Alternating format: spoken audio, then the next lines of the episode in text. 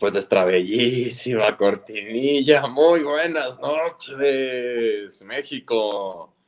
Muy buenos días. Asia del Sur, de aquel lado, a Nueva Zelanda, que nos han llegado mensajes. Nosotros somos Spartan Bros. Y primero que nada, quiero agradecer a nuestros patrocinadores, a Hammer, a Mountain Squad, a Anémica, Sport y a Pangea, que nos acompañan semana a semana. Pero como siempre, llega el momento de saludar a mis hermanos en estricto orden, como aparece en mi pantalla, don Cristian Scherf. Hola, queridos bros, a toda la gente que nos ve. Marco, buenas noches a todos por vernos. Un gusto otro martes estar aquí con todos, compartir y pues nada, programazo con nuestro invitado que ya también es de casa, entonces tenemos un tema interesante y distinto para platicar hoy. Totalmente de acuerdo, totalmente de acuerdo y atendiendo a una necesidad que nos han marcado todos nuestros followers y en todas nuestras redes sociales. Por eso tenemos este invitadazo, pero platícanos, don Sergio Araiza. Pues eh, pensé que te referías atendiendo a una emergencia y te referías al señor que está aquí arriba. Por eso, por eso sigue él al final, pero bueno, si dijeron. Eso sigue al final, es el próximo. Pero no, eh, gracias, eh, hermanos. bienvenidos a toda la gente que está conectada. y pues Marco Vinicio, como bien dice Cris, ya de casa, lo tenemos de nueva, de, nueva, cuenta aquí. Y para um, tratar, bueno, experto en MAT. Eh, eh, él eh, está, da webinars, es un experto en biomecánica del cuerpo, además que pues organiza, yo creo que lo más interesante también de todo esto es que constantemente está como reeducando a la gente a través de sus redes, de todos los temas que existen alrededor de toda la movilidad y biomecánica del cuerpo y demás, este, y pues todo un honor de, tenerlo otra vez en este, en, este, en este programa, gran amigo ya de tiempo. Y pues bienvenido, Marco. Ay, don Marco Benicio, ¿qué pasamos con usted? Pero primero quiero saludar al hermano de las curvas, al Spartan volador, don Manuel Zacarías. Hola, todos. No cabe duda que, uno tiene que hacer muy poco en, este, en esta hermandad para que se lo coman vivo, pero se los agradezco, hermanos, yo también los quiero. Este, ya, ya estamos aquí de vuelta. Eh, pues con un programazo, la verdad es que ya, ya, ya dijo todo Sergio, bueno, no todo, pero dijo mucho. Eh, ustedes lo pidieron, el programa anterior con Marco ha sido de los programas que más eh, vistas han tenido dentro de la serie que hemos, hemos tenido estos 50 y tantos, 60 y tantos programas que llevamos. Entonces, pues obviamente es un gustazo volver a contar con él, ahora con un tema súper importante para todos los que hemos hecho ejercicio sabemos que, representa el tema de la flexibilidad. Entonces, pues, sin más preámbulo, lo dejamos con, el experto. Bienvenido, Marco. Hola a todos, ¿cómo están? ¿Cómo les va? Miren, les traigo a Chencho. Eh, por supuesto, muchísimas gracias a todos los eh, Spartan Bros y todos los chavos. Gracias por estar. Y se me había pasado, por cierto, una pequeña disculpa de que ya no puedo hacerles el video prometido, pero con muchísimo gusto lo haremos después. Me fue imposible porque andaba yo en el hospital, pero bueno, ahí estamos reconociendo siempre todo el esfuerzo que se hace, pues por llevar las cosas bonitas con el entrenamiento y qué bueno que lo estamos haciendo aquí. Bueno, pues el tema de hoy, flexibilidad. Antes de entrar al tema, quiero decir que este es uno de los temas más controversiales que existen son temas de verdad que en algún momento nos tocó, los aprendimos a lo mejor al, una pequeña parte de lo que representan. Tal vez lo aprendimos en, la secundaria, lo, aprendimos, en la escuela, o a lo mejor nos lo, nos lo platicaron. Algo pasó por ahí con respecto a la, a la flexibilidad que se nos fue. Entonces, yo lo que quiero preguntar, lo primero que quisiera preguntar a las personas que nos están viendo y a ustedes, por supuesto, hermanos, que están conectados hoy conmigo, es, ¿se han lastimado en algún momento haciendo flexibilidad? Estirando músculos. ¿Les ha pasado? ¿Qué opinan? No, a mí, A mí en lo personal nunca me he lastimado estirando. No, me he haciendo ejercicio. Yo, sí tengo que decir que, alguna vez eh, jugando fútbol haciendo una hiperextensión, sí, sí, en efecto. Sí, sí. Pero, estabas jugando, estabas practicando el deporte. No, no, no, no, no, no, o sea, de verdad estaba haciendo flexibilidad después de calentar y es más, se pueden acordar mucho y, le mandamos un saludo a mi carnal, a, Eugenio Godínez, ¿no? Que nos platicó alguna vez una historia donde ya ha corrido, ¿no? También hizo una, y, y estaba haciendo la flexión y estaba parado sobre piedritas y hizo una hiperflexión y pues se terminó hasta lesionando también, ¿no? Entonces, a, a mí algo similar también me sucedió alguna vez. Hmm. ¿Qué dicen los demás? Pero solo de estirar, o sea, algo, estando estáticos o... Sí, haciendo estiramiento, vamos, haciendo estiramiento. De pronto vas, vas a hacer ejercicio y dices, voy a hacer mi stretching para no lastimarme.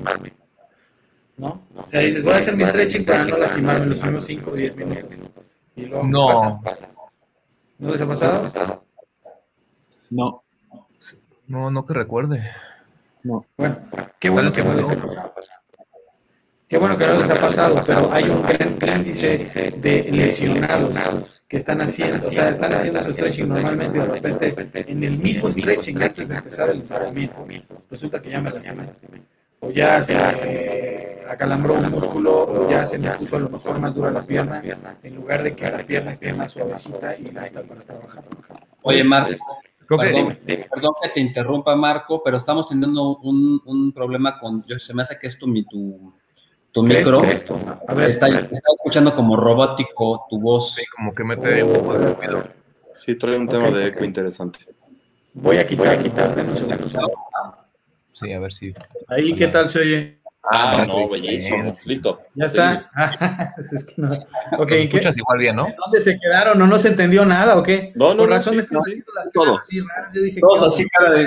Estábamos, sí será, sí será o no será el audio. Ok, decía que ¿cuántas veces no nos ha pasado que en algún momento estamos haciendo estiramiento previo a hacer ejercicio y en algún momento en el propio estiramiento se genera algún calambre o empezamos con algún, alguna dolencia que no teníamos antes de hacer el ejercicio?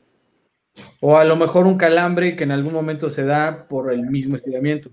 O a lo mejor puede haber un desgarre proveniente del, del estiramiento. Es decir, ¿cuántas veces pensamos que hacer stretching nos coloca en una posición de no lastimarnos? Como si casi, casi fuera un statement que dijera, eh, si yo hago stretching antes de hacer ejercicio, no me voy a lastimar. Eso es, es- digamos, ese es, el, temita al cual hablaba. Sergio nos dice que nunca ha sentido nada. Este, el- es- em, Manuel Ay, Manuel tampoco. Ma- Sí, exactamente. Nos está diciendo que tampoco, que Manuel sí ha tenido el- en algún problema. ¿Algún Sí, otro Manuel problema? cuando se tira las curvas tiene algunos problemas. Que también tiene que ver con la flexibilidad de cada uno, ¿no? O sea, su- su- sus propias como limitantes musculares o, ¿no? Y su, tal es su, no, ¿cómo se dice? Su, su historial durante toda la vida con lo que has hecho, ¿no? Sí, sí, sí, sí. Le mandé a, a- ma- mandé a producción un par de, de imágenes, De no sé si ya las tienen. Sí, sí, Si sí. me pueden poner una de las imágenes, Dame un segundo. estaría increíble. Porque aquí es donde, aquí es en realidad en donde empieza el tema. ¿De los, de los deportistas o, o del músculo? Del... Pónganme, por favor, pónganme, por favor, el chavo que tiene sus piernitas así cruzadas aquí arriba. Ah, vale, vale. da- Dame un segundo, a ver, lo, estoy... Y, y- y que, o sea, que, que- que quede claro el día de hoy que lo que vamos a empezar a ver es más que hablar de, más que hablar o decir cómo se tiene que ser en términos, en términos de flexibilidad las cosas, me parece que debemos de dejar una perspectiva nueva, no necesariamente nueva para todos, pero sí eh, no estamos muy acostumbrados a ver este tipo de conocimientos muy a menudo. Entonces tenemos un concepto de lo que representa flexibilidad en términos generales, pero hoy quiero dar una perspectiva, compartir esa perspectiva que a lo mejor no la vemos en algún momento, pero que ahí debería de estar. Vean, por ejemplo, esa imagen, la, eh, segunda, por favor. Vean, ahí, ahí es donde empieza el tema. Porque si voltean a ver al joven que está todo cruzado de piernas sobre la cabeza, ahí yo les preguntaría, fíjense, ahí es donde está el tema. Es, ¿Eso qué, qué representa esa imagen? Porque muchos podemos pensar que eso es tener flexibilidad. Pero ahí casi se está dislocando para poder llegar a esa posición, ¿no? Bueno, Probablemente. Más bien ahí lo que veo es que tiene mayor rango de movilidad. Exactamente, pero Por ahí es donde empieza el tema y por eso tenemos que empezar como a pensar en la perspectiva de una cierta estandarización de las cosas. Ahora, si volteamos a la, a la derecha, tenemos a esta niña que tiene una pierna apuntando al cielo. ¿Es lo mismo? Es decir, ¿son la misma cosa? Tenemos que empezar a preguntarnos en eso. Ahora, ¿qué tal la gimnasta que eh, tiene el hula hula, ahí tiene una posición determinada? ¿Y qué tal esta niña que está corriendo, que parece estar corriendo en la, en la playa? Porque podríamos decir que las cuatro imágenes es flexibilidad. Entonces, lo primero que tenemos que definir es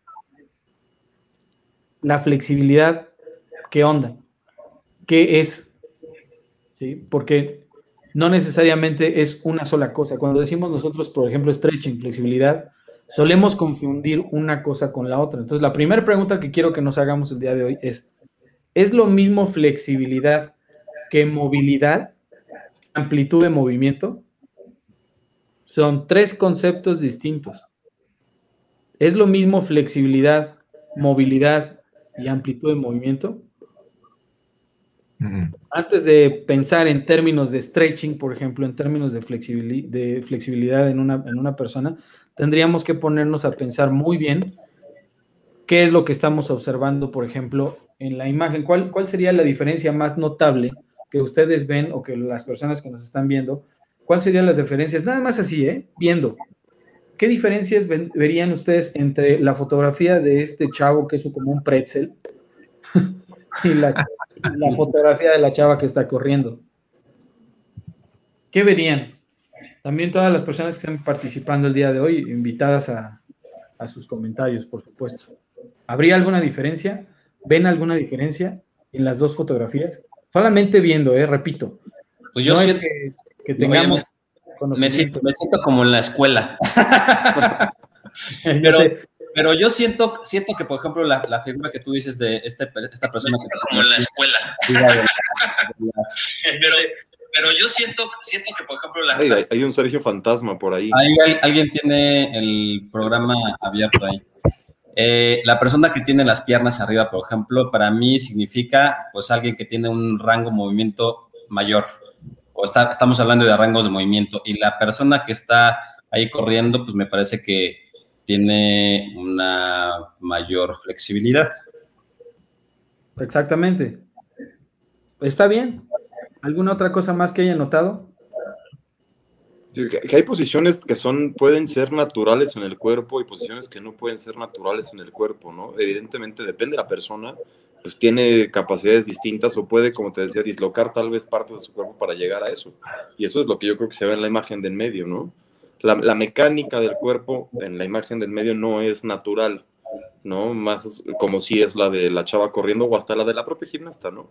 Que puede llegar a tener un poco más de, normalidad. Además, ¿sabes qué, Marco? Creo que bien, bien, lo apuntaste en un principio. La gran mayoría de la gente, y estoy, estoy generalizando, ¿eh? eh aquí el programa, que evidentemente aquí al final, pues vamos a ir, vas a ir desmembrando todos estos tres temas que acabas de mencionar. Pero siempre escucho en todos lados es, vamos a estirar, porque quiero, quiero ganar mayor flexibilidad y a todo le llamamos flexibilidad, ¿no? Todo es flexibilidad, o sea, y con estas tres estas imágenes que nos presentas, siempre decimos, ah, pues es que, es que es más flexible. Y a todo le llamamos flexibilidad, entonces, claro, pues desde ahí, desde ahí el concepto está mal, ¿no? Exacto. Y ahí es, y, además otra de las cosas importantes que quiero mencionar, que ya estamos abordando el tema y eso era justo lo que quería que, vieran, vamos con la diferencia entre, por ejemplo, el, pretzel humano y la chava que está corriendo. Una particularidad. Uno está estático, el otro no. Y eso marca una diferencia muy notable, porque entonces en ese sentido ya no podemos hablar únicamente de flexibilidad si habláramos de tal cosa, ¿eh? Si no estamos moviendo, estamos hablando de más bien la movilidad.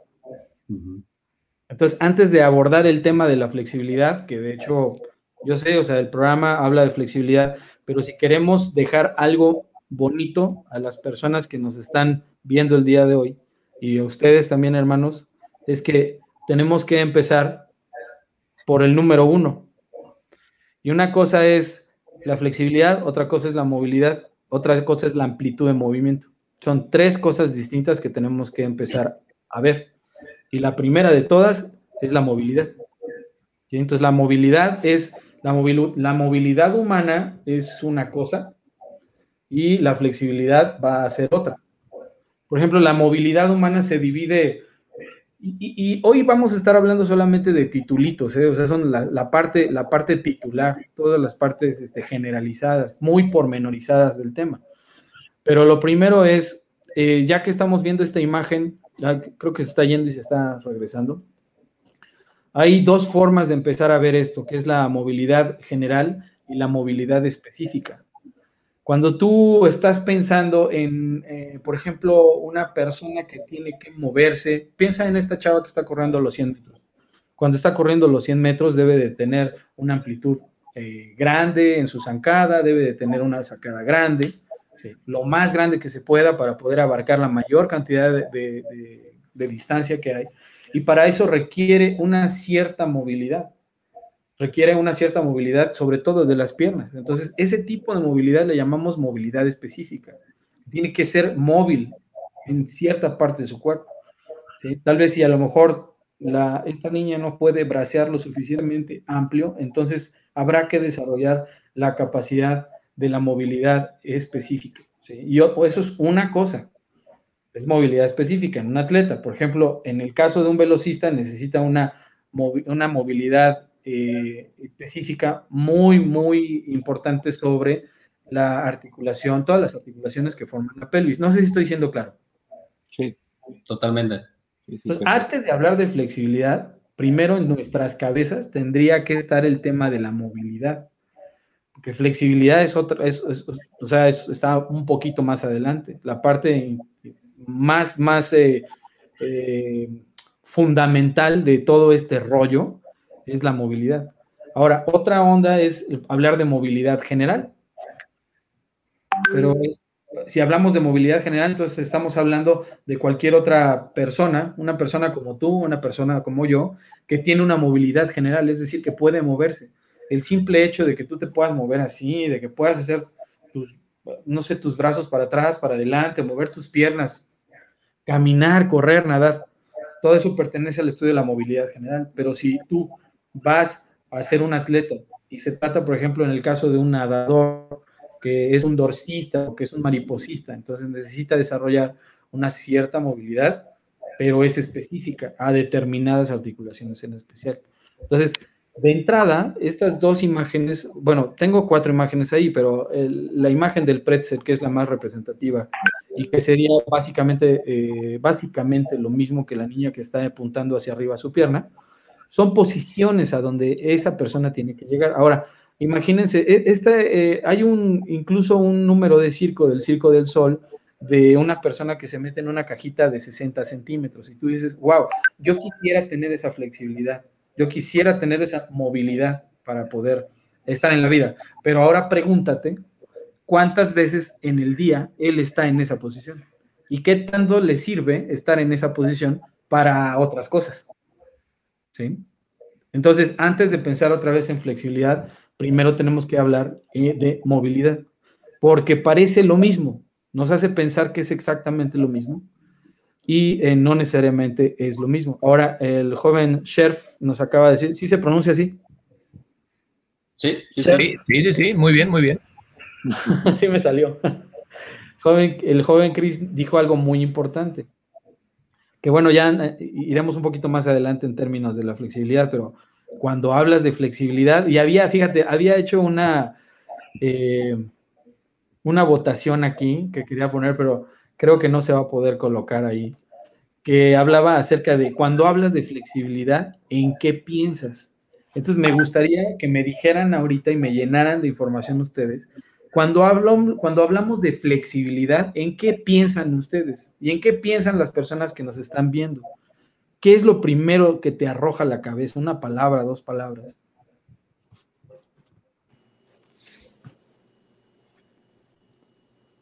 ¿Qué dirían? Pues yo creo que, espérate, sí estamos ahí en el micro. Yo creo que como que piensas lo opuesto, ¿no? O sea, no, no, no, no, no piensas en, o sea, piensas en lo que no puedes hacer eh, si no tienes, o sea, piensas en, lo opuesto de la flexibilidad. Entonces, que si es que si no puedo, no, no estoy alcanzando cierta eh, amplitud en un ejercicio, eh, en, en, un perro boca abajo, en un perro boca arriba y en una pincha o algo así, entonces digo, ah, entonces me falta flexibilidad porque no estoy llegando a, ¿no? Exacto. Lo piensas en términos de un movimiento y el ejercicio. Es así, así es como lo piensas Sergio, y está bien, eso es lo que a él le viene a la mente. ¿Qué dicen los demás? Yo pensaría un tema de, prevención, ¿no? Y de descanso, o sea, como que dices, voy a hacer flexibilidad para prevenir una lesión o para recuperarme de un esfuerzo, voy a hacer flexibilidad para que el músculo se, relaje, ¿no? ¿Alguien más? Yo quiero tomar también los, los, comentarios que nos, nos avienta nuestra Spartan Cisma Cabarriga, ¿no? Eh, ella ya habla también de flexibilidad como habilidad, como estiramientos, ¿no? Y, en efecto, ¿no? Cuando tú entrenas y al final te dicen, eh, mira, por ejemplo, también, ¿no? Un saludo a Arturo Noriega, que también es corredor profesional, ¿no? De los 5000 metros. Él, y él lo flexibilidad igual a velocidad, ¿no? También él lo lleva directamente también a su reporte. Exactamente. Y bueno, ahí entramos ya, acabas de mencionar también uno de los temas importantes con la flexibilidad, que es eh, la manifestación, es decir, de la, de la movilidad. Y también tiene que ver con las dos imágenes que les estoy poniendo, la movilidad, cómo se está manifestando la movilidad. ¿Se está manifestando de manera pasiva o se está manifestando de manera activa? Por ejemplo, está muy fácil ahí. ¿Cuál, es, cuál de los dos atletitas aquí es el que está eh, demostrando su manifestación pasiva? ¿Cuál dirían? ¿El pretzel o la velocista? El pretzel. El pretzel. Exacto, porque lo volvemos a mencionar. No es lo mismo que una articulación tenga una movilidad aumentada estando pasivamente a que la articulación se mueva en una amplitud más grande de manera activa. Son dos manifestaciones distintas. Entonces, la pregunta aquí se abre, porque entonces tú dices, bueno, entonces, eh, ok, no es flexibilidad, entonces, ¿qué es? Bueno, se llama movilidad. Y la movilidad se puede expresar básicamente de dos formas. O sea, o se expresa de manera activa o se expresa de manera pasiva. Es decir, no es lo mismo. El hecho de que este pretzel pueda hacer su pretzel no quiere decir que va a correr a la máxima velocidad, a la misma zancada que está mostrando esta mujer. Y tampoco quiere decir que porque esta mujer puede abrir mucho la zancada, puede hacer el pretzel, porque son dos manifestaciones distintas, una de la otra. Ahora, vean, les quiero, les quiero leer, nada más, lo, vamos a compartir rapidísimo. Eh, esta definición es una definición muy bonita de un mentor y profesor que yo admiro mucho, que se llama Mario Di Santo, y nos ofrece una, conceptualización de lo que representa la movilidad en el, en el organismo, pero totalmente distinta. Fíjate, dice el flexibilidad es una capacidad psicomotora responsable de minimizar todos los tipos de resistencia que las estructuras neuro-mioarticulares de fijación y estabilización ofrecen al movimiento. O sea, nada más aquí, y en español te está diciendo que es una capacidad que atañe tanto a lo motor como a la cabeza, a las funciones de nuestro, de nuestro sistema nervioso central, y que es responsable de minimizar las resistencias para que tú te puedas mover. O sea, concretamente eso es lo que está diciendo. O sea que moverse no representa únicamente que puedas tú mover una articulación de un lugar a otro. Representa también que la articulación pueda hacerlo porque tus músculos y tu cerebro están permitiendo que se mueva. Claro. Entonces, eh, no sé si me explico en estos momentos lo que estoy diciendo. Pues estamos mencionando que la, antes de hablar de flexibilidad, primero tenemos que considerar las manifestaciones de la movilidad. Como lo dijimos desde un inicio, flexibilidad, movilidad y amplitud de movimiento son lo mismo, no son lo mismo. La movilidad es simplemente esa capacidad que tenemos de movernos y se puede manifestar de diferentes formas, concretamente, pasivamente o dinámicamente. O sea, o me muevo y soy muy flexible, o estoy en una posición y soy tan flexible que me puedo meter en una caja, pero esos son dos expresiones distintas. no quiere decir que si entrenas una vas a obtener la otra. Son, son dos definiciones totalmente, eh, no diríamos opuestas, sino distintas. Ahora, vamos un poquito más al tema de eh, justo la definición aquí que tengo. Ahora, otra de las definiciones importantes es que no solamente tiene que ver la flexibilidad con uno de los dos grupos musculares. Perdí la imagen, ¿todo bien? Sí, bien tenemos. Ahí tenemos. Tú nos dices. Ok, ahora tú estás pensando a lo mejor en estirar el bíceps. Dices, voy a estirar el bíceps porque ayer trabajé y estoy muy adolorido del bíceps, tengo ganas de estirarlo, tengo ganas de hacer algo con esto. Pero aquí la pregunta es, bueno, y cuando yo estiro mi bíceps, ¿qué es lo que está pasando con él?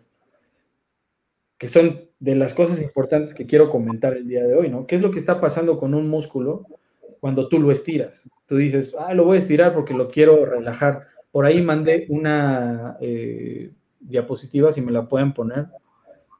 Es de un, un músculo y una neuronita por ahí. Porque aquí también, esta es una de las importantes que de pronto nos va a volar, nos va a volar la cabeza. En lo que estamos viendo ahí es un dibujo de algo que se llama, de pronto a lo mejor a, alguien por ahí le va, le va a generar mucho ruido porque es la primera vez que lo está viendo, pero está fácil. Está simplemente eh, lo tenemos que, le, tenemos que dar nada más una, eh, una pequeña leída y listo con eso.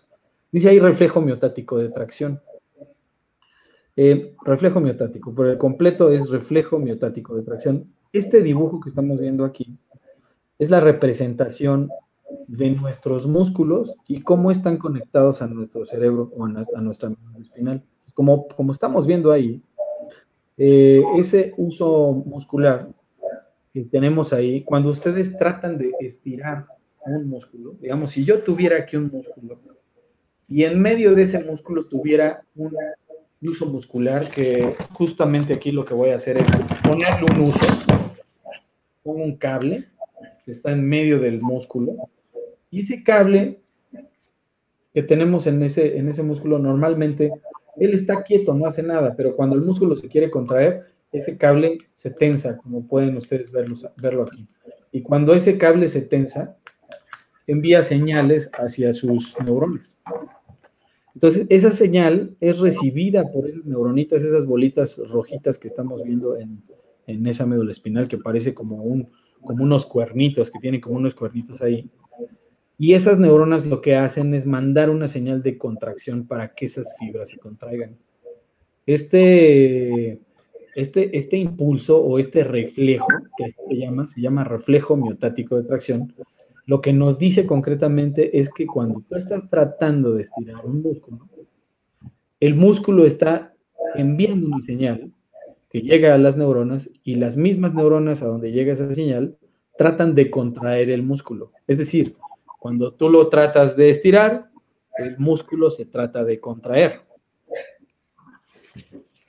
Entonces, si nos ponemos a observar las características de este suceso, pues entonces nos estaríamos dando cuenta que de entrada estamos conectados para que el músculo trate de no alargarse. Justo cuando tú estás tratando de alargar el músculo, el músculo por reflejo trata de acortarse. ¿Habían escuchado hablar de esto antes? ¿En algún momento? Entonces, no, la realidad es que no. Cuando nosotros estamos pensando en flexibilidad, dices, ay, sí, voy a estirar mi músculo bueno, es que el músculo lo tengo que estirar porque está cansado, porque está, porque tengo que estirar, porque me dijeron que estire, porque tengo que hacer estiramiento, porque tengo que hacer stretching, pero cuando de pronto te metes al libro, que estas son cosas que en algún momento, digo, yo no nací sabiendo, o sea, también yo fui en algún momento una persona que apenas empieza, un novato, ¿no? Y de repente cuando entras en el libro y te das cuenta de esto, del famosísimo impulso miotático de tracción, que sencillamente te dice que cuando el músculo tú lo estás tratando de estirar, él solito está tratando de contraerse, es decir, como que no quiere que lo estiren, entonces esto te vuela la cabeza. Porque entonces, ¿en dónde quedan todas las tendencias de estiramiento? El que hay, estirar el músculo, es que hay que hacer esto, es que si está cansado hay que estirarlo, es que si está hay que, ¿sí? Un millón de cosas. No sé si les ha pasado en algún momento alguien, obviamente yo soy muy pro estiramiento siempre y cuando se sepa qué es lo que vas a hacer con el estiramiento. Pero si en algún momento tú estás tratando de estirar y no tienes por, por lo menos esta pequeña información que les acabo de compartir ahorita, entonces las cosas se ven un poquito ambiguas, ¿no? Porque dices, bueno, entonces, ¿qué hago? ¿Estiramos? ¿No estiramos? ¿Se debe de estirar? ¿Qué pasa si no estiro? ¿Qué pasa si? ¿O para qué estiro? ¿Cuál es la finalidad de estirar? ¿Qué opinan? ¿Cómo van hasta aquí? Oye, Marco Inicio, a ver, por ejemplo, esto que comentas ahorita, eh, de que el mismo músculo, eh, al tratar de estirarse, eh, el, mismo viaja al sistema nervioso central y entonces hace el, como que trata de hacer el efecto contrario. Generalmente la idea que, que, tenemos, o al menos en lo personal y que también he compartido con algunas personas, es que mientras se estira el músculo, vamos a poner el bíceps, se está contrayendo otro, que está ayudando al bíceps a estirarse. Entonces, siempre funcionan como esa dualidad de un músculo y otro que ayuda a uno a estirarse y el otro a contraerse. Pero lo que estás diciendo es que el mismo músculo eh, trata de hacer esa, doble función, ¿no? Sí, claro. De hecho, en, en, unos momentos les voy a mandar otra diapositiva para que nos hagan favor de ponerla. Eh, porque la cosa es un poquito más eh, complicada de lo que parece. Si lo ves desde, eh, desde el impulso metético de tracción tal cual como lo estamos poniendo, estás hablando de un solo músculo, vamos a decir, una fibra muscular con una neurona, pero mucho dos. Entonces, ese es un, es un viaje de ida y vuelta. Simplemente la, la señal viaja a la neurona y regresa otra vez al músculo. Pero este eh, impulso ya lo mediste, o sea, ya lo mediste con un aparato que se llama electromiógrafo y sabes perfectamente bien que si esa fibra se trata de cambiar de, longitud, entonces esa fibra dispara esa señal y la señal regresa en forma de una contracción. Pero eso es solamente, es justo a lo que me refería, Sergio. Eso es solamente en el músculo. O sea, en ese músculo está sucediendo eso. Pero la pregunta sería, ¿qué es lo que está sucediendo en otro músculo? Y no necesariamente, por ejemplo, del bíceps al tríceps, sino qué pasa, por ejemplo, en el bíceps cuando tú lo estás estirando y cuál es el efecto de ese estiramiento en el bíceps sobre el tríceps. Tú nos comentabas que entonces cuando estás estirando el tríceps, también estás estirando el, no, el bíceps, perdón, también estás estirando el tríceps, ¿es a, lo que, ¿es a lo que nos referías? No, que cuando estiras el, estiras el bíceps, el tríceps se contrae. Cuando estiras el bíceps, el, bíceps, el tríceps se contrae. O sea, es decir, que cuando estiras un músculo, hay otro músculo que ayuda a, estirar ese contrayéndose. Eh, no necesariamente, y hay que considerar lo siguiente. Miren, pongan todos los, todos sus brazos, pónganlos así. A ver, bros. Exacto, todos los bros. Ahí está. En casita también lo pueden hacer. Si ustedes flexionan el codo. Si, a ver, me voy a colocar aquí. Si ustedes flexionan el codo, ¿qué es lo que está sucediendo? Ahí lo que está sucediendo es, este músculo está acortándose con una contracción. O sea, su cerebro está mandándole a este músculo que se acorte. Para, para que su codo se pueda flexionar, su bíceps tiene que mandar una señal al tríceps para que el tríceps se relaje. Y cuando el tríceps se relaja, que también voy a hablar, no lo estoy diciendo hasta cierto punto mal, no es que se relaje, simplemente es que se está contrayendo también, pero genera menos tensión que este. Entonces, estamos muy habituados a pensar que se relaja, pero no se relaja, más bien este reajusta su longitud para permitir que su bíceps flexione su codo. Entonces, si hablamos en ese sentido, cuando estamos hablando de una contracción concéntrica o de una acción concéntrica del bíceps, la, acción concéntrica del bíceps causa la acción excéntrica del tríceps, pero eso es también por neuronas. Es decir, hay neuronas que están controlando eso. Eso no es un estiramiento, eso es parte de la movilidad dinámica. O sea, si yo estoy haciendo esto de aquí, aquí, no estoy haciendo stretching ni estiramiento, estoy simplemente generando un rango de movimiento con una acción concéntrica de un bíceps que origina la acción excéntrica del tríceps. Ahora bien, si yo estoy ahora con mi codo flexionado y ahora quiero hacer lo contrario, quiero extender mi tríceps, entonces ahora mi tríceps entra en acción concéntrica y el bíceps entra en una acción excéntrica, es decir, trata de alargarse por acción de este. Entonces, eso no necesariamente es un estiramiento, eso más bien es una acción refleja. Y se llama también, digo, si, lo, si lo, lo, podemos en algún momento estudiar más adelante, ¿no?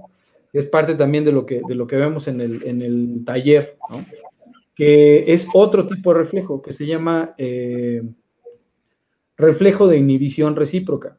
Y el, reflejo de, de, inhibición recíproca también es justo eso, es que cuando un músculo trata de acortarse, el otro está simplemente soltándose un poco para permitir el rango de movimiento.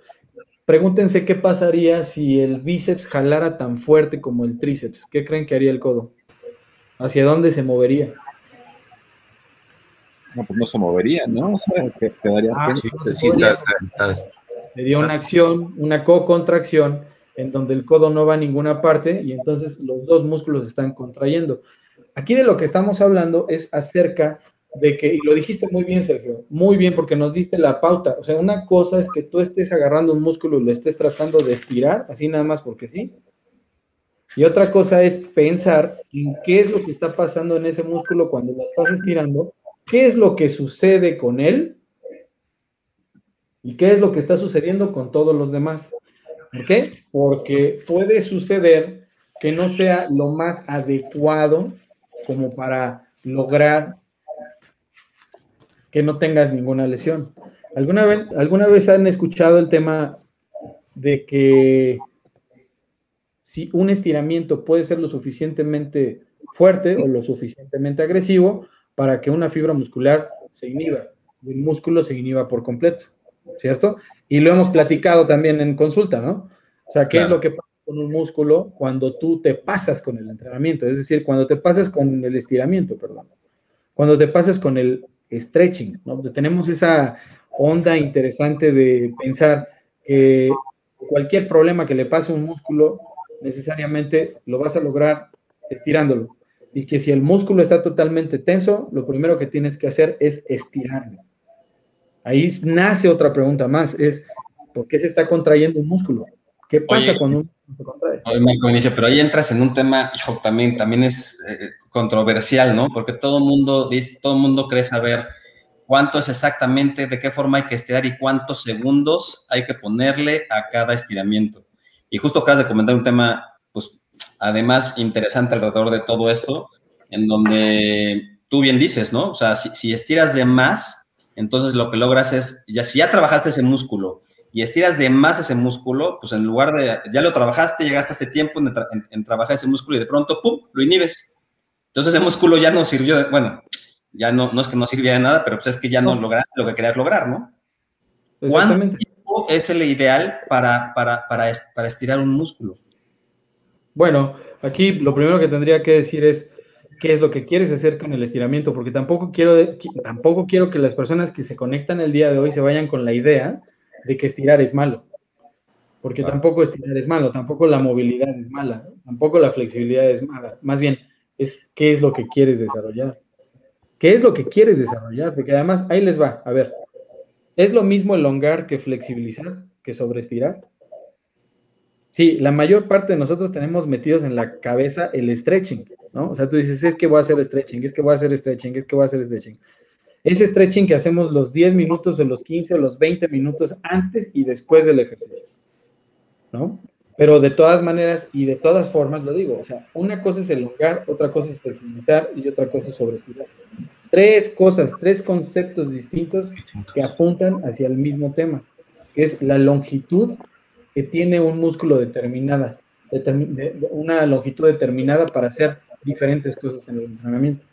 Si hablamos, tú hablas de un tema, duración. A ver, ¿debemos estirar? ¿No debemos estirar? La pregunta sería, ¿para qué? ¿Qué es lo que quieres lograr con el estiramiento?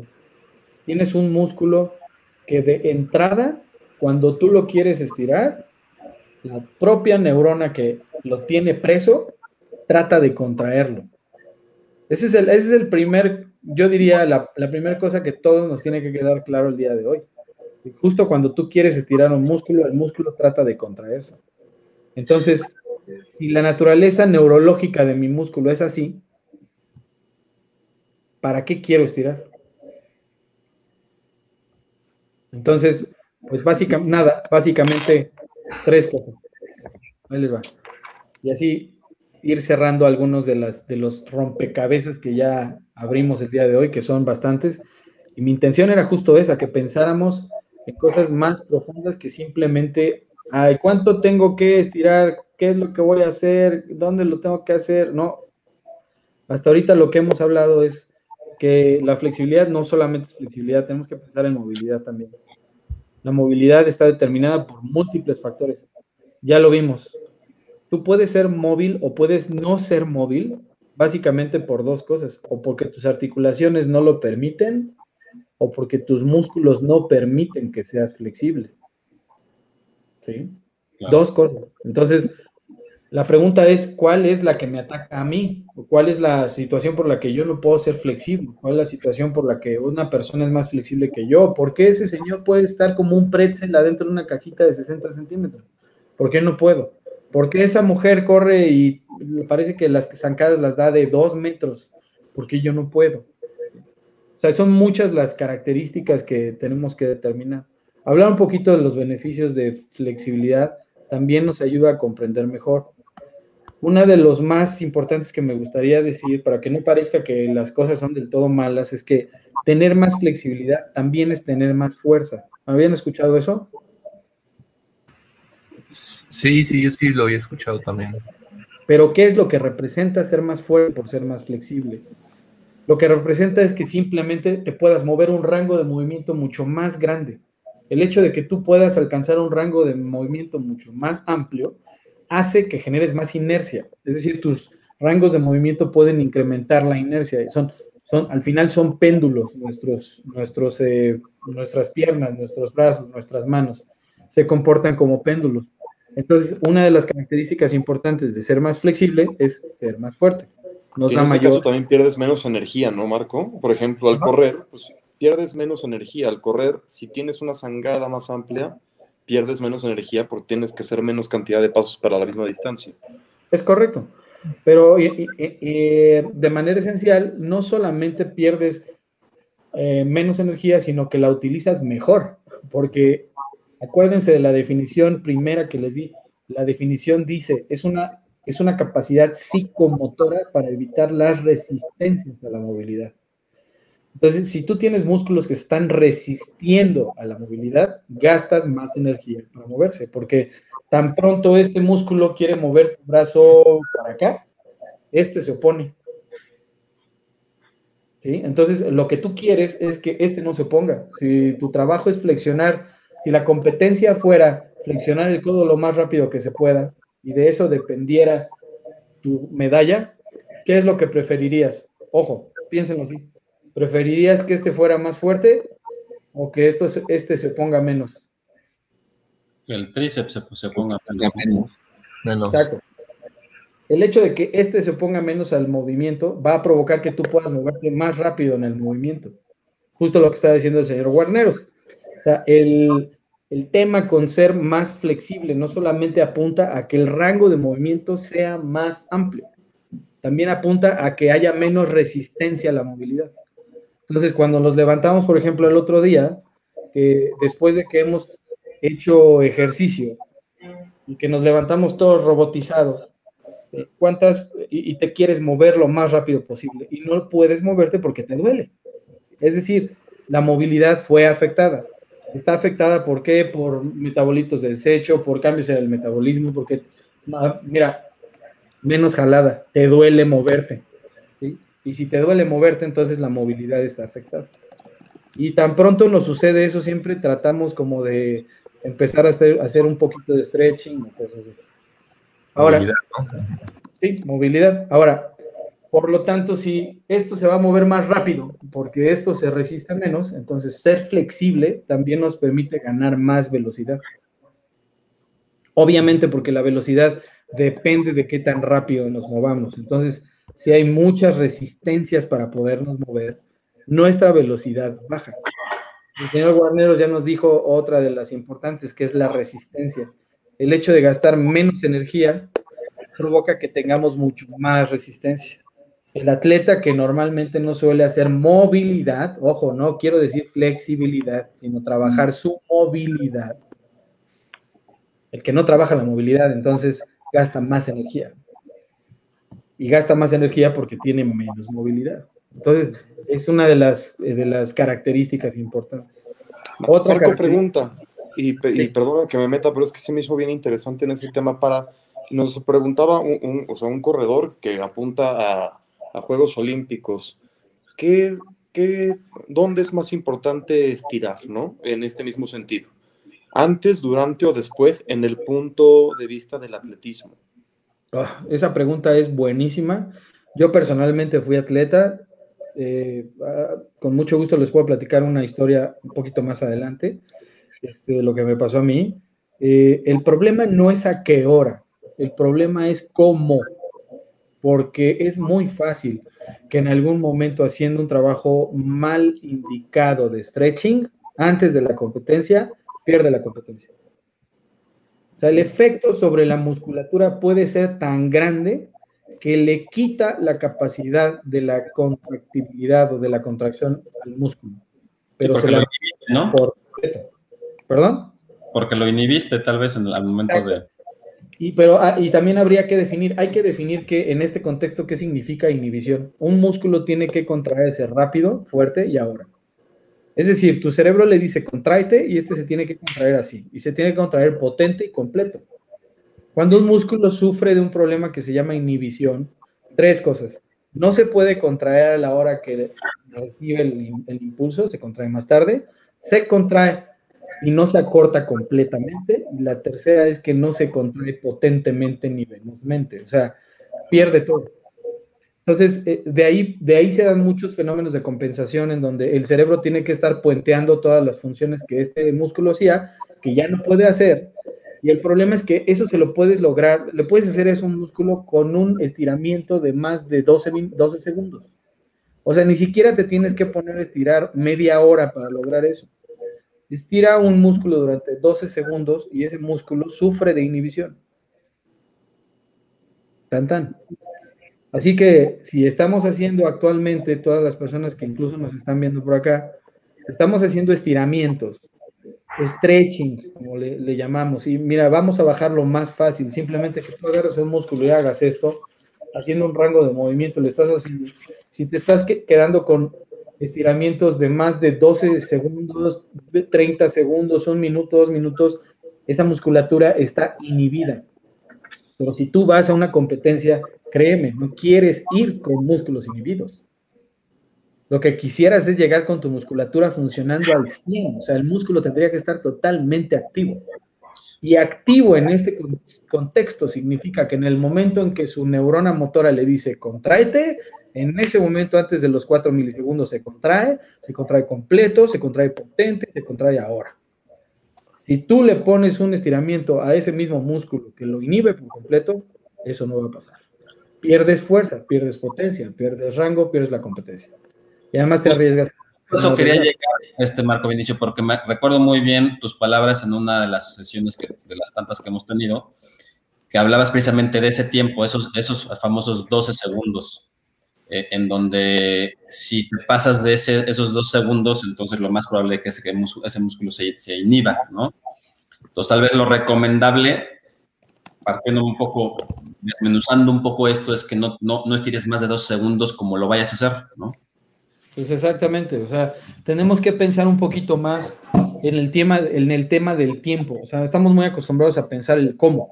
¿Cómo lo hago? Dime, ¿cómo lo hago? ¿No? Y, hay mucho que pensar al respecto. No solamente cómo lo haces, yo diría es cuánto, cuánto, cuánto, cuánto. El cuánto, el cuánto es muy importante. Yo no diría el cómo, porque miren, véanlo de cerca. los estiramientos que solemos hacer casi todos son iguales, o sea, todo el mundo hace lo mismo. Es decir, estiras las piernas, estiras esto, estiras el otro. O sea, los estiramientos ya son ejercicios muy claros que se conocen desde hace mucho tiempo. La cuestión es, yo de repente voy al parque, me gusta ir a correr, a correr y veo a las personas haciendo stretching y, entonces veo que están haciendo y le dedican media hora de stretching y nada más, aunque no quiera, yo entro en sufrimiento porque estoy contando los segundos que están haciendo el stretching, ¿sabes? Y los veo haciendo stretching y yo digo, wow, de verdad, nunca me he acercado a preguntarles porque sé que a veces no es lo correcto. Sin embargo, yo sí estoy preocupado porque llevan media hora ahí y están haciendo el mismo ejercicio y así ellos están muy confiados en que se van a ir a ejercitar protegidos porque hicieron stretching media hora. ¿Sí? Entonces, esas son las cosas interesantes que a veces a ver, miren, traigo esta, me traje mi iPad. Voy a tratar de hacer aquí una, aquí. Se alcanza a ver, ¿no? Sí, sí. Ahí, la mejor forma de hacerlo está. Es que yo soy muy, ¿saben qué? Que necesito, yo, yo sí necesito como hacer un... El pizarrón.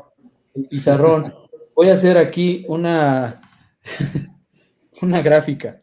Vamos a decir que más o menos aquí en este momento es, es son los ocho segundos. Entonces, cuando tú, cuando tú empiezas a hacer un estiramiento, haz de cuenta que tu neurona está recibiendo esa carga. Y entonces esta zona es una zona activatoria, es decir, tu neurona le está diciendo a tu, tu, más bien el músculo, el estiramiento le está diciendo a tu neurona que se active. Y entonces vas por aquí de los ocho segundos, aquí serían más o menos como los seis segundos, y esta es la barrera de los 10. Entonces, una vez que esa estimulación cruza la barrera, vamos a decir que después de los 10 minutos sucede algo muy importante, que es que las neuronas empiezan a cansarse de disparar. Las neuronas se cansan también, o sea, ellas reciben el, impulso y ellas están dispara y dispara y dispara y dispara. Y llega un momento donde la energía se va, se cansan. Entonces, al cansarse, la curva de activación empieza a caer. Entonces de pronto ves a cómo las personas, ves cómo las personas aquí, justo en esta barrera de más o menos los 20 segundos, ahí es donde interrumpen el estiramiento. Señores, quedaron exactamente en el mismo lugar en donde empezaron. no sé si estoy siendo claro. claro. Entonces. Medio, media borracha mi, mi de esta, ¿verdad? Pero. No, pero creo que, creo que sí es Totalmente clara. Una lección, o sea, creo que va en contra de, lo que muchos saben o pensábamos o pensaban saber, ¿no? Sí, porque normalmente cuando estás estirando hasta los cuentas, ¿no? dices, voy a estar mis 15 segundos abajo en una posición. O 20 o y en 30. Otra, y en otra. Sí. Y lo que estás haciendo es inhibiendo el músculo. Y luego bajas más y respiras, inhalas y, y sacas y bajas, ¿no? O sea... Ahora, es que aquí, aquí hay muchos... Y todo eh, todo lo que sientes. Sí, sí, sí, ok, te sientes más móvil, me gusta, sí me late, me siento más ten, me encanta, me siento conectado con mi yo interior, con el cielo y la tierra, eh, lo celebro, ¿sí? pero están inhibidos esos músculos ya. Y si sientes más relajación, y si te sientes como que te vas, y si te sientes como que ya llegaste, esa expensas de la inhibición, es a expensas de la inhibición. Ahora sí. y, entrando en eso mismo, y perdón hermano, y te va a gustar ahí el tomar el tema también, Araiza, en las posturas de yoga, en las posturas donde tienes que mantener una posición o que tienes que llegar tan lejos, ¿qué pasa? bueno, mira, pensémoslo así. El, voy a hacer otro aquí. Es que de verdad que la próxima sí nos vamos a conectar en otro, ¿no? no, pues te vemos muy bien, no, no, está bien, está bien. Nos encanta esta parte que es interactiva.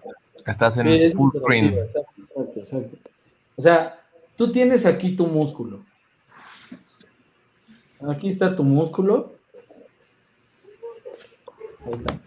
Aquí está tu neurona. Y aquí está, entonces voy a poner el cable de ida. El cable de ida es el que llega aquí a la neurona y es el que le... Y el cable de regreso lo va a poner en el color naranja.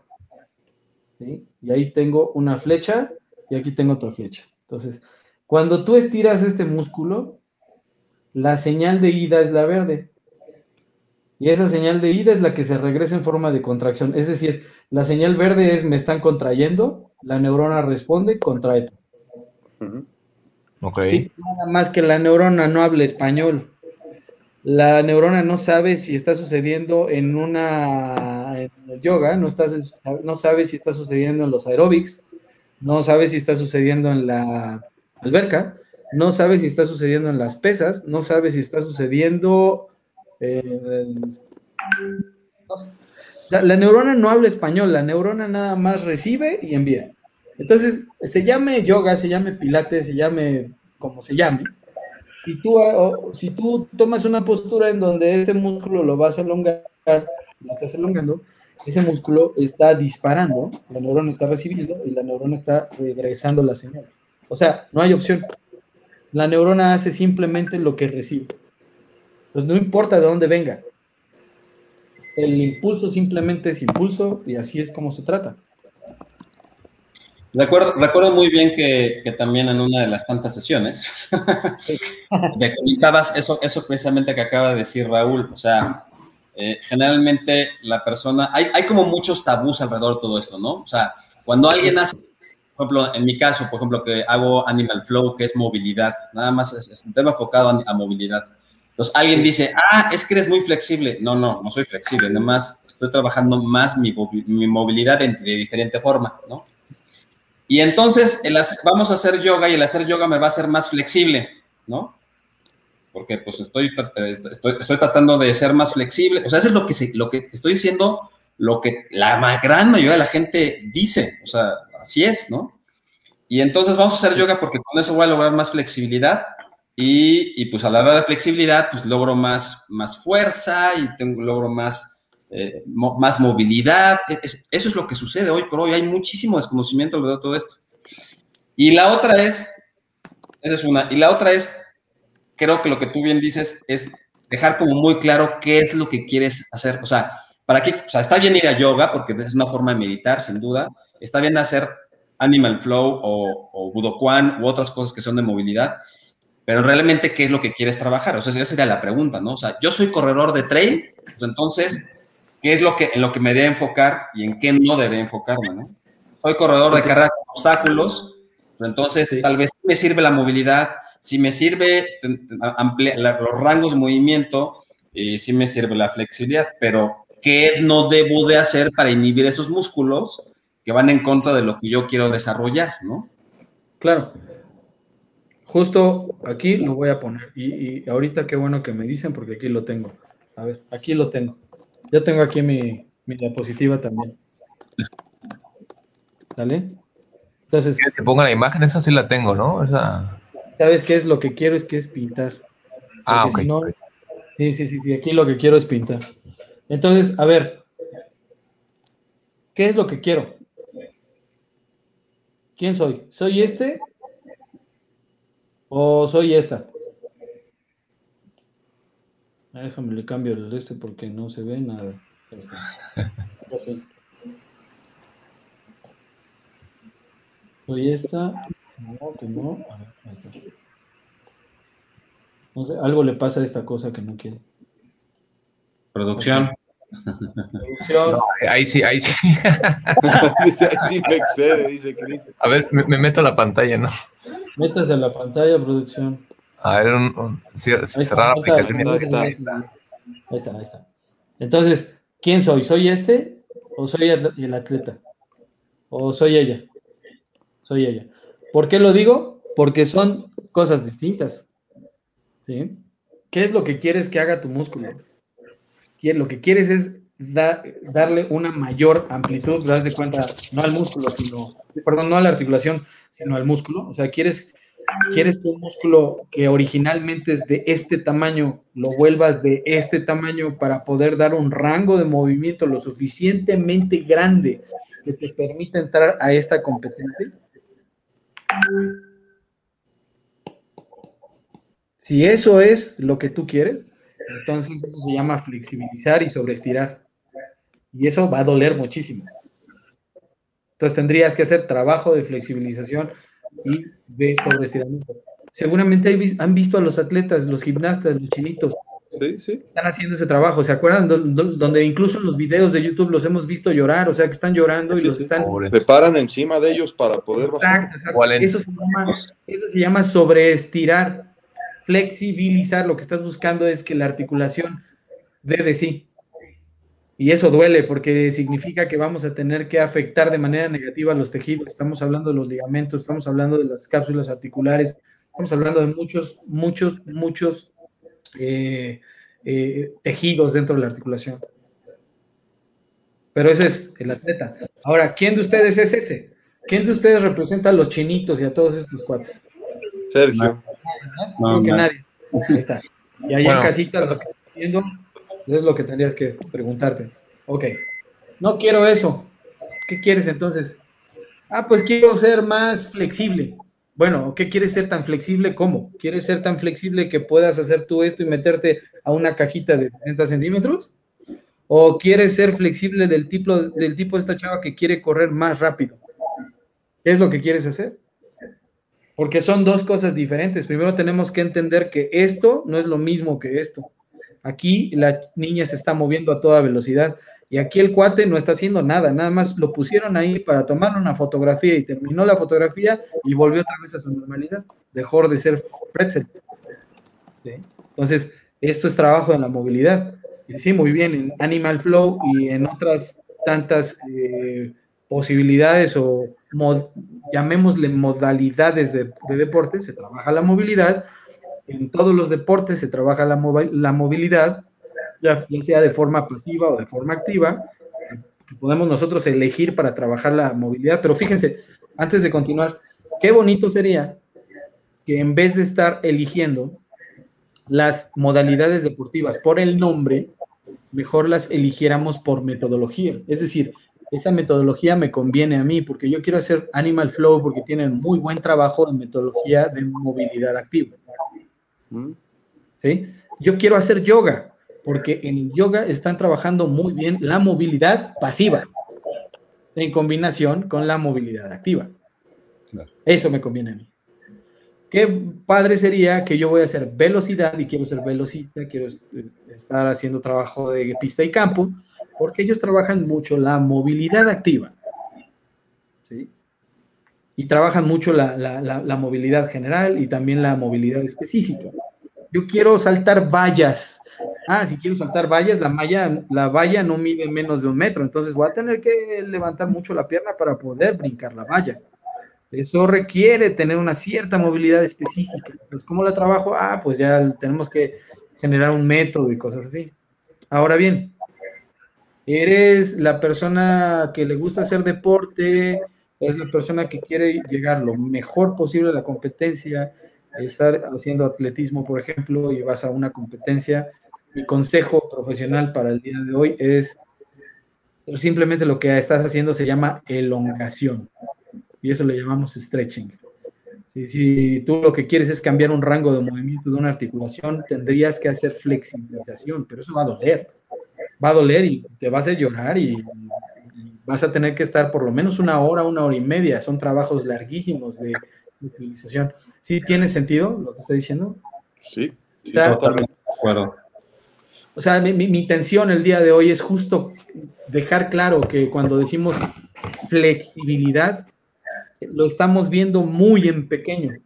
Es algo muy, mucho más, más, más, todo un mundo de conceptos que tenemos que eh, revisar uno por uno para determinar qué es lo que quiero hacer con mi flexibilidad, que más bien el, más bien tendría que ser qué es lo que quiero hacer con mi movilidad. No es tanto la flexibilidad. Marco, en este mismo, en este mismo entendido de ideas, ¿no? Que estamos hablando de músculos, pero nos preguntan muchos también sobre la entrada de los ligamentos y de los tendones, ¿no? Sí. Y qué se puede hacer, ¿no? Directamente, o qué se puede trabajar también sobre ligamentos o tendones, o se puede aplicar de manera general lo que hemos platicado. Ok. Lo primero es que eh, quiero dejar bien claro que cada, cada caso para cada persona es específico. En estos momentos no sería muy irresponsable de mi parte decirle esto es lo que tiene que hacer esto, para esto, para esto, para esto, para esto. Es muy en específico. Se tiene que ver con cada paciente. Pero lo que sí podemos decir es ampliar un poquito más el contexto para determinar que un tendón no es lo mismo que un músculo, ni es lo mismo que un ligamento, ¿no? Entonces, dejar por lo menos estos tres conceptos, ¿no? Los ligamentos unen hueso, hueso con hueso. Y los ligamentos forman la articulación, de hecho, marcan la integridad de la articulación. Si no hay ligamentos, aunque los huesos estén ahí, no hay articulación. Entonces, los ligamentos son la parte integratoria de la articulación. Gracias a ellos, el hueso puede moverse sobre el hueso. Los tendones son la parte, la parte que continúa, que no se contrae de un. La parte muscular es la que se contrae, la parte roja. La parte de los tendones solamente se inserta a los huesos. Eh, todos los tendones se insertan a los huesos en algún punto del esqueleto porque gracias a estas inserciones o anclas, gracias a eso es que se puede mover el esqueleto, ¿no? No, no habría ningún objeto tener un músculo si no está insertado a algún lugar. Entonces, los tendones son bien diferentes a los ligamentos y tienen otras funciones.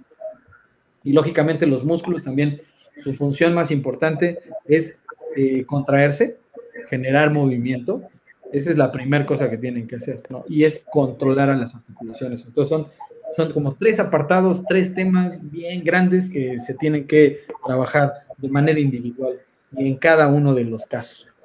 Por ejemplo, a Manu no sé si le pasó algo en algún músculo, algún tendón. En el codo. Entonces, ese es el tema. Ah, e, estaba, estaba con la parte del deportista. Eres deportista, te gusta correr, pues entonces lo que necesitamos, los deportistas, es tener la musculatura funcionando al 100%. Lo que menos quiero, si me lo preguntan a mí, me lo, me lo preguntan todos los días, oye, ¿tú cómo le haces? ¿Cuántas veces haces stretching al día? Yo no hago stretching. Nunca lo hago. Y nunca lo hago porque hago otras cosas. Trabajo mi movilidad de otra forma. Trabajo mi movilidad de manera activa. Eso significa, significa simplemente que me muevo, hago movimientos, hago estiramientos que les llamamos este, activos, estiramientos activos, los cuales eh, tendríamos que explicar en otro, en otro momento para explicar un poquito. Pero entender que la flexibilidad es parte de la movilidad. Entonces, lo que trabajamos es la movilidad. Y la movilidad se puede trabajar de diferentes maneras. No es solamente flex y ya. Flex, flex, flex, hacemos flex y ya voy a estar a salvo. No, con un solo estiramiento te puedes dañar un músculo. Hay muchas personas que se desgarran un músculo en un estiramiento. Y lo que sucede es que están sintiendo bien, se siente rico, que estén estirando, ay, mira qué bien siento, de repente rájale algún desgarre. Entonces, ahora sí que, eh, no sé, ¿tiene sentido lo que estoy diciendo? Tiene, tiene, tiene todo el sentido. La verdad es que eh, acabas también de llegar a otro punto, ¿no? En donde, en donde hablas de, inhibición de músculos cuando se, eh, se, excede el tiempo de, estirar. Y pues eh, aquí, digo, déjame hacer también una, un poco de, promoción, porque pues efectivamente, ¿quién? Eh, y no solamente al estirar, ¿no, Marco Inicio? O sea, los músculos se inhiben en el día a día porque nos, pegamos en una mesa, porque en el día a día simplemente brincamos, caímos mal, se inhiben músculos y esos músculos, si como bien dice Marco Vinicio, queremos estar al 100% eh, para una competencia o si eres deportista, etcétera, pues esos músculos deberían de estar eh, activos y no inhibidos y, creo que también vale la pena mencionar que para que estos músculos puedan eh, activarse y, no estar inhibido si estés, tu, máquina esté al 100%, pues también la metodología MAT que tú manejas es, es, es, es, interesante porque lo que precisamente lo que hace Marco Inicio es, es activar esos músculos que están inhibidos para que tú estés al 100. Entonces, bueno, pues es algo que, Marco Inicio hace en su consultorio, también la gente que quiera, que quiera em, em, pues acompañarlo y, echarle una, una, una, llamada ahí con su, hacer una cita y demás, la verdad es que es ampliamente recomendable, ¿no? Entonces creo que vale la pena también mencionar eso. Así es. Y la otra, y la otra es que, eh, pues cuando estabas comentando todo este tema de, de, de, los, de, de, qué específicamente es a lo que te dedicas, pues vamos a retomar un poco si eres atleta, hacías atletismo o no. Bueno, en, pensemos en que este programa que está enfocado a OCR, eh, pues estamos hablando punto de atletas que hacemos OCR, ¿no? Entonces, hacemos trail en montaña, pero nos subimos a las cuerdas y cargamos cosas pesadas y nos arrastramos por el piso y brincamos muy lo más largo que podemos y, levantamos un, una, levantamos un peso con una polea, jalamos, jalamos ese peso con otra. Sí. ¿Qué recomiendas para, para, atletas de este, de este, de este tipo? Ahí va. A ver, nada más, eh, igual uh, es un poquito de trabajo. Ahí está. A ver, nada más dejar, dejarlo claro, rapidísimo. Chavos, jóvenes, tribus. Estirar no se trata únicamente de pensar en la longitud del músculo. O sea, no, estás, no debes pensar que solamente el tema está en la longitud del músculo. No tiene que ver con que un músculo se haga más largo. Tiene que ver, recuérdenlo siempre, tiene que ver con la neurona que está trabajando con ese, con ese músculo. Recuerden que cuando ustedes están estirando estas fibras, sus neuronas reciben esa señal. Así que no es tanto de esto, es más de esto, de toda esta comunicación que hay. Si ustedes se pasan con un estiramiento, entonces esa, esa fibra va a quedar inhibida. El que esté inhibida va a provocar que no puedan contraer la musculatura correctamente. Entonces, pensemos un poquito más en el tema de cuánto. Entonces ahí te va. Ya que de lo que estamos hablando es de mantener un músculo activado, y eso quiere decir que el músculo pueda contraerse en tiempo y forma y potencia, y van a hacer algo de stretching, que vale hacer el stretching, pero no lo hagan más allá de 8 segundos cada stretching. Es decir, pueden ustedes hacer todas las repeticiones que quieran. Pero, de nuevo, voy a hacer la pregunta. ¿Qué es lo que quieres? ¿Quieres? ¿Por qué lo estás haciendo? Si lo estás haciendo solamente porque te dijeron que lo, que lo hagas así, te está faltando información. Lo que quieres es que esta neurona esté activa a su 100, es decir, la quieres funcionando a todo lo que da para que esa neurona pueda contraer las fibras entonces puedes hacer estiramientos de entre 6 y 8 segundos. Es decir, que estén dentro del límite activatorio. ¿Se acuerdan de lo que les platiqué de las neuronas, no? sí. Van de esa línea para arriba después que cae. Mantener la línea arriba, arriba, lo más, lo más arriba que se pueda, que significa que la neurona esté activa a su máximo. Terminaron la competencia, están exhaustos, ya se quieren ir a su casa. Ya no van a hacer ninguna otra cosa, ya lo único que van a hacer es subirse a su carro y a lo mejor ustedes ni siquiera van a manejar, van a manejar otras personas, pero ustedes, ustedes van de copilotos. Entonces pueden hacer estiramientos que sean más largos, de 12 segundos, 20, 30 segundos, que sean de una naturaleza inhibitoria. Y lo que quieren ahí es eh, lo siguiente, cuando un músculo, se han dado cuenta que cuando un músculo trabaja mucho, tiende a cortarse, ¿cierto? Bueno, e-, ese acortamiento se da porque hay una hiperexcitación de todo el pool neuronal que lo trabaja y además hay problemas de contracción en el músculo por la inhibición causada por todo el trabajo que ya hizo, o sea, está fatigado, vamos a decir. ¿Sí? Entonces, en ese caso, si ya terminaron la competencia y su músculo está totalmente apretado, suavemente, suavemente pueden hacer estiramientos de más de 12 segundos de calidad inhibitoria que le propinen a las neuronas la suficiente inhibición como para que la musculatura deje de contraerse con fuerza. Pero estos ya no van a hacer nada. O sea, estos ya, se van a su casa, ya se van a dormir, ya van a estar acostaditos. Evidentemente, si ustedes van después de una competencia, a lo mejor, miren, puede suceder. Van, entrenan, y cuando terminan de entrenar, hacen su stretching larguísimo, y después a los, a los 20 minutos ya están haciendo carrera, ya están haciendo otro entrenamiento, eh, están yéndose con la inhibición a todo lo que da en esa musculatura. ¿Sí? Entonces, de nuevo lo vuelvo a decir, o sea, no es cuándo, es, es cuánto, cuánto, cuánto, cuánto. Los números en términos de, en términos de función neurológica son muy importantes. Porque fíjense la diferencia, o sea, entre 8 segundos y 12 segundos no hay nada, son 4 segundos de diferencia. pero en esas escalas de tiempo, a esas neuronas, cuatro segundos de diferencia es como si fueran cuatro minutos o cuatro horas. Entonces, hay una diferencia muy marcada entre cómo una neurona está disparando hasta los 6, 8 segundos y después, ¡pum!, se extingue la señal. Es decir, la neurona ya no contrae. Y justo es por eso que ustedes no me van a dejar mentir. Cuando están haciendo stretchings largos, llega un momento en donde su músculo da de sí y ya lo pueden estirar a todo No lo pueden estirar porque es una liga. Un músculo no es una liga los pueden estirar porque las neuronas ya están dormidas por completo, las durmieron, están narcotizadas.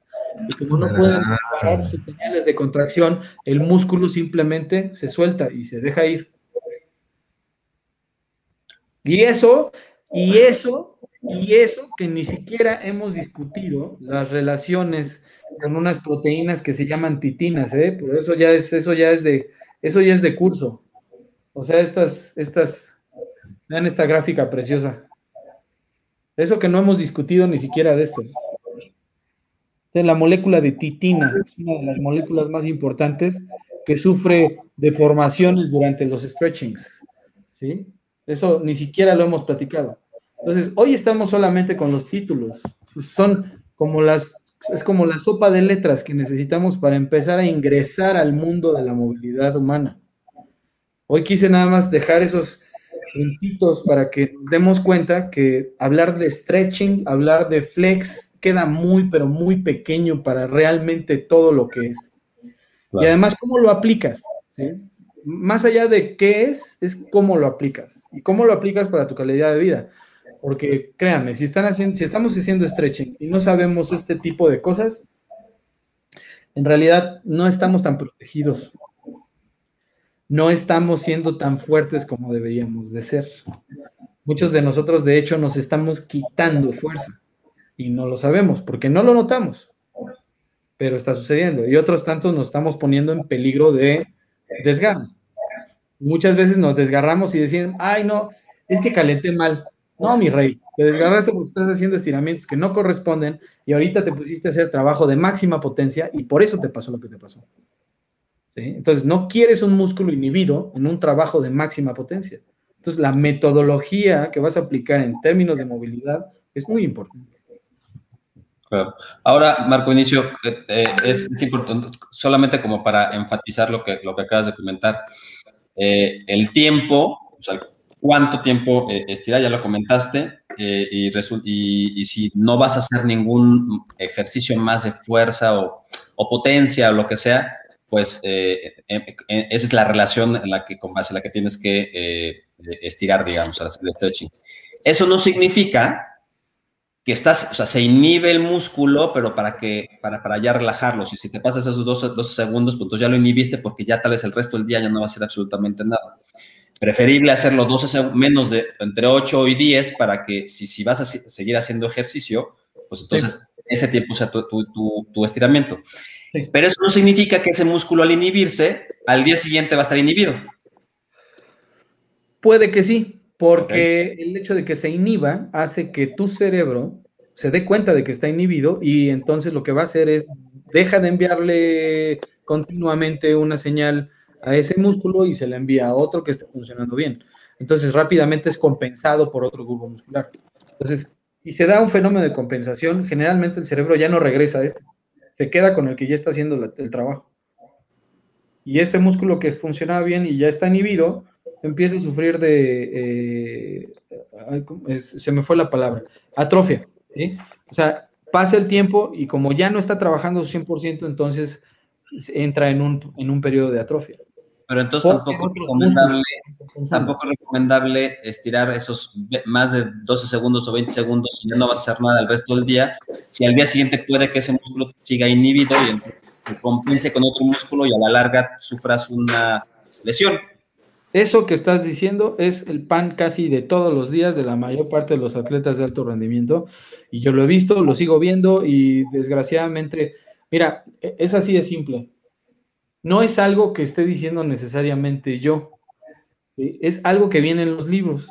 y hay es algo que existe en los libros desde hace más de 40, 50 años. O sea, esto que te estoy platicando ahorita no es el hilo negro, o sea, ha sido estudiado desde hace mucho tiempo. Lo que pasa es que una cosa es que se ha documentado y otra cosa es que se ha leído y estudiado. ¿sí? O sea, documentado está desde hace mucho tiempo, pero ¿quién lo, se pone a leerlo? ¿Quién se pone a estudiarlo? ¿Quién lo aplica?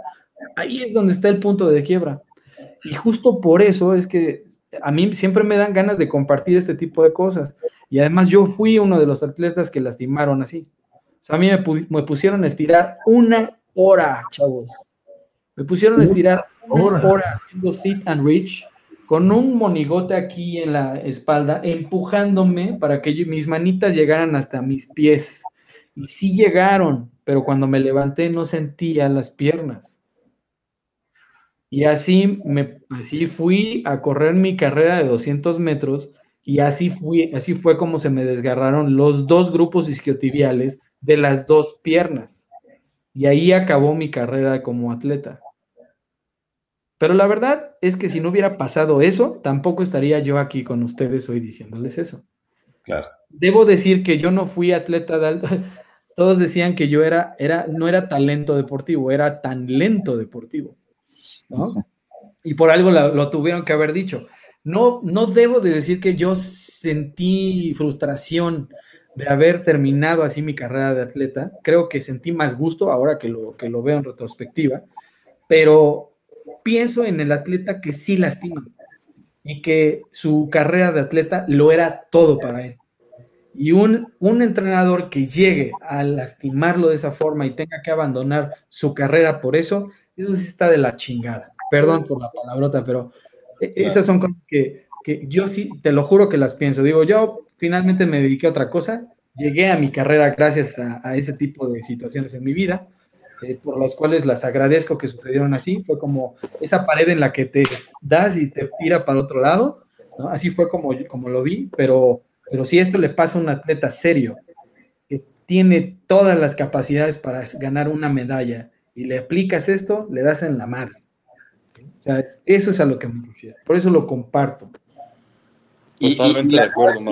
En este sentido, Marco, eh, vale la pena también mencionar que eh, pronto vas a dar un taller, un webinar de flexibilidad del 12 de julio para que la gente también eh, se, se, inscriba. ¿Cómo, cómo, cómo te buscan? ¿Cómo, cómo, cómo, cómo le hacen para, para, inscribirse al webinar? Y también vas a dar un, taller, un taller y un, webinar, ¿no? El 12 y el 30, ¿no?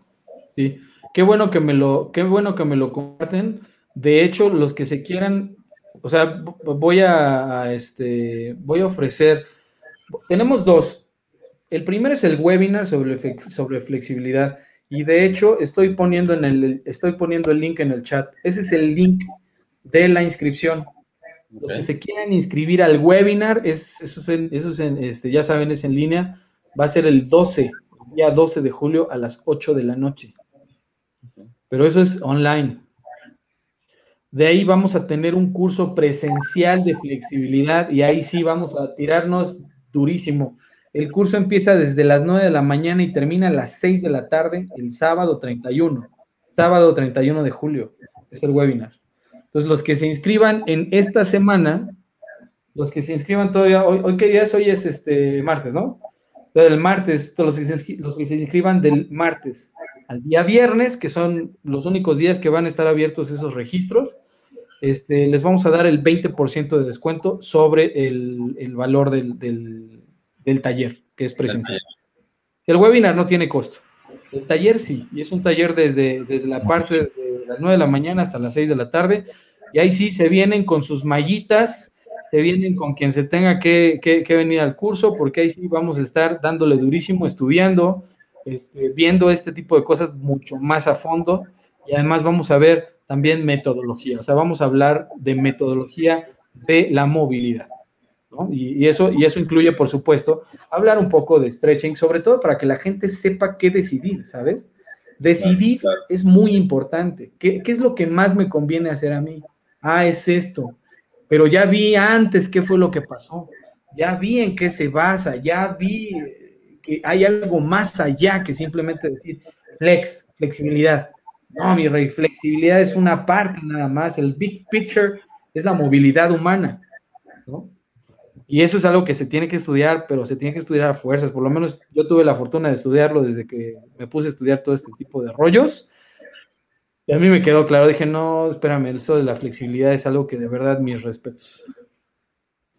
Ya está aquí en nuestra página de Facebook también, en la transmisión del programa, pueden ver, ya está la liga también para que ahí se puedan inscribir.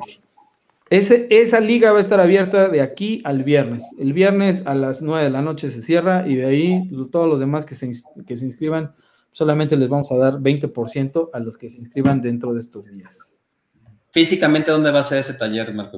Físicamente va a ser aquí en la Ciudad de México y es en, en el headquarters de Motion Lab, MB1, que lo tenemos ahí en la colonia Alzures. Y ya les daremos a todos los que vayan, al, que se quieran integrar al, al taller, les daremos la dirección para que lo hagan. Buenísimo. Buenísimo. ¿Qué les pareció? ¿Cómo vamos? ¿Qué les pareció la Pues, charla? Yo, o sea, al una- principio una era como un poco ambigua, ¿sabes? Sé que era ambigua porque estaba poniendo nada más las, las señales así, como las piezas del rompecabezas. Una joya como siempre, Marco, y de verdad digo, yo sé que todo lo que empieza tiene que terminar. Nos están pidiendo la tercera parte, la cuarta y la quinta, así que no se lo pierdan más adelante, ¿no? Tenemos preparadas con Marco con cosas muy chéveres, muy interesantes. Desde luego que sí. Pues, eh, eh, hermanos míos, vámonos a ronda de conclusiones. En estricto orden, como aparece en mi pantalla, y ahora sí te veo hasta arriba, mani manito, Manuel Zacarías. No, pues la verdad es que estoy atónito de todo lo que dijiste, Marco. Este, yo no soy del equipo de los estiramientos de, de 20 segundos, gracias a Dios. De hecho, eh, peco de estirar muy poco, pero, pero es increíble la falta de información que hay y me sorprende además la falta de información a nivel de entrenadores. Porque hay entrenadores que te dicen, aguanta, ese, aguántalo y aguántalo y aguántalo. Y, y- y de verdad, qué, qué cosa que haya tan poca conocimiento, ¿no? Y tan poco sentido muchas veces a las cosas. Nos dicen, hazlas pues, porque, porque se tienen que hacer, ¿no? Eso se hace porque, pues porque, porque sí, porque así es. Hay que sale saliendo. Entonces, qué interesante, la verdad es que qué padre. Muchas gracias por compartir el conocimiento, mi querido Marco, y, por ahí nos vemos en el webinar. Yo, ahorita que termine el programa, me voy a inscribir. Gracias a todos, gracias a nuestros patrocinadores. Eh, esperen muy pronto el, el siguiente con, Marco porque seguramente estará aquí con nosotros. Así será, hermano, así será, don Sergio Araiza. Pues eh, bueno, primero que nada, gracias a la gente que se conectó, a la gente que ha estado participando eh, a lo largo de todo este tiempo que estuvimos con, Marco Vinicio, eh, a todos los patrocinadores, pero creo que Sensei, ¿qué te digo? Eh, como bien dice Ma- Ma- Manuel, gracias por compartir conocimiento y eso es, algo, algo, algo que debo de reconocerte y siempre lo has hecho, no solamente ahorita con esta mención del, del, del- webinar que, que vas a hacer. Eh, generalmente es algo que Marco Vinicio hace constantemente, estar haciendo webinars y son súper interesantes. Eh, luego a veces yo me pongo co- corriendo con mis, con mis audífonos, estoy escuchándolo nada más, entonces es, es, es increíble, los invito a que lo hagan y, y también el taller, inscríbanse al taller que es, es interesante, no solamente eh, trata todos los temas, eh, todo lo que es biomecánica. Entonces, eh, pues ahorita toca el tema de, flexibilidad y otras cosas, pero bueno, después estén atentos a otro tipo de, de talleres que vaya a hacer Marco Inicio. Un honor tenerte aquí de nuevo en, casa. Este, pues esta es tu casa y bienvenido y adelante con las siguientes eh, reuniones y, y- pláticas y charlas que vamos a tener pronto. Totalmente de acuerdo, hermano. Y pasó la palabra a nuestro querido producer, fundador. Oye, sí, yo sí soy del club de los que estirábamos 30 segundos, fan de los estiramientos toda la vida. que toda- y siempre se me dijo que, que- que la importancia de estirar y, y mucho tiempo, y sí, quizá tengo mucha flexibilidad, pero creo que ahorita sí fue también como una, una, una bofetada, ¿no? Así de, pues no, igual siempre no, mejor hacerlo corto. Digo, por mí mejor porque así tengo más tiempo, porque también me estresaba mucho el tema de, de- de no tener como el tiempo necesario para estirar después. Yo pensé, o más bien tenía, tenía la idea de que al estirar más y más tiempo, pues iba como a evitar más lesiones y, y- o iba a estar mejor, pero, pero bueno, creo que ahora se aclararon muchas cosas y creo que a mucha gente eh, querido Marco, así que sí, tienes que regresar aquí, tenemos que también ir a, aprender más, tenemos que ir ahí contigo también a, que nos enseñes muchas más cosas, entonces, eh, buenísimo tenerte aquí hoy, entonces también gracias, como dijeron mis, mis hermanos, que compartías el, el conocimiento y que también te abrieras tanto, este, llevamos más de hora y media aquí y creo que nos podríamos seguir, así que eh, vamos a hacer más, más, más programas, la gente lo está pidiendo, muchos comentarios y, bueno, nada, muchas gracias eh, también a todos y los patrocinadores por, por, hacer posible esto. Y bueno, nos vemos próximamente, ya me inscribí, así que ahí, ahí nos estaremos viendo también. Totalmente, hermano, totalmente de acuerdo. Mi estimado Marco, muchísimo, muchísimas, siempre top de verdad una fuente de conocimientos. Gracias por quitarnos estos paradigmas que tenemos en la cabeza, que creo que eso es algo importantísimo. Gracias por ayudarnos a entender y hacer mejores atletas como siempre. Y te veo mañana, por cierto. Eh, aprovechando, aprovechando mi, querido Marco, pues bueno, como bien sabes, nosotros tenemos una tradición con todos los invitados, así que te pediré que te aventes un Aru con nosotros a la cuenta de tres para despedir este programa. Ah, no, ya, ya cambió, son, son tres. perdón, pero mi productor me está corrigiendo me está diciendo que son Aru, Aru, Aru a la cuenta de tres. ¿Cómo es? Así que a la cuenta de tres dice una, dos, tres. Aru, Aru, Aru, Aru. Muchísimas gracias. Nosotros fuimos los Spartan Bros. No se pierdan la programación de Running TV. Nos vemos el próximo martes. Hasta la próxima. Adiós. Gracias. Bye. Gracias. Gracias.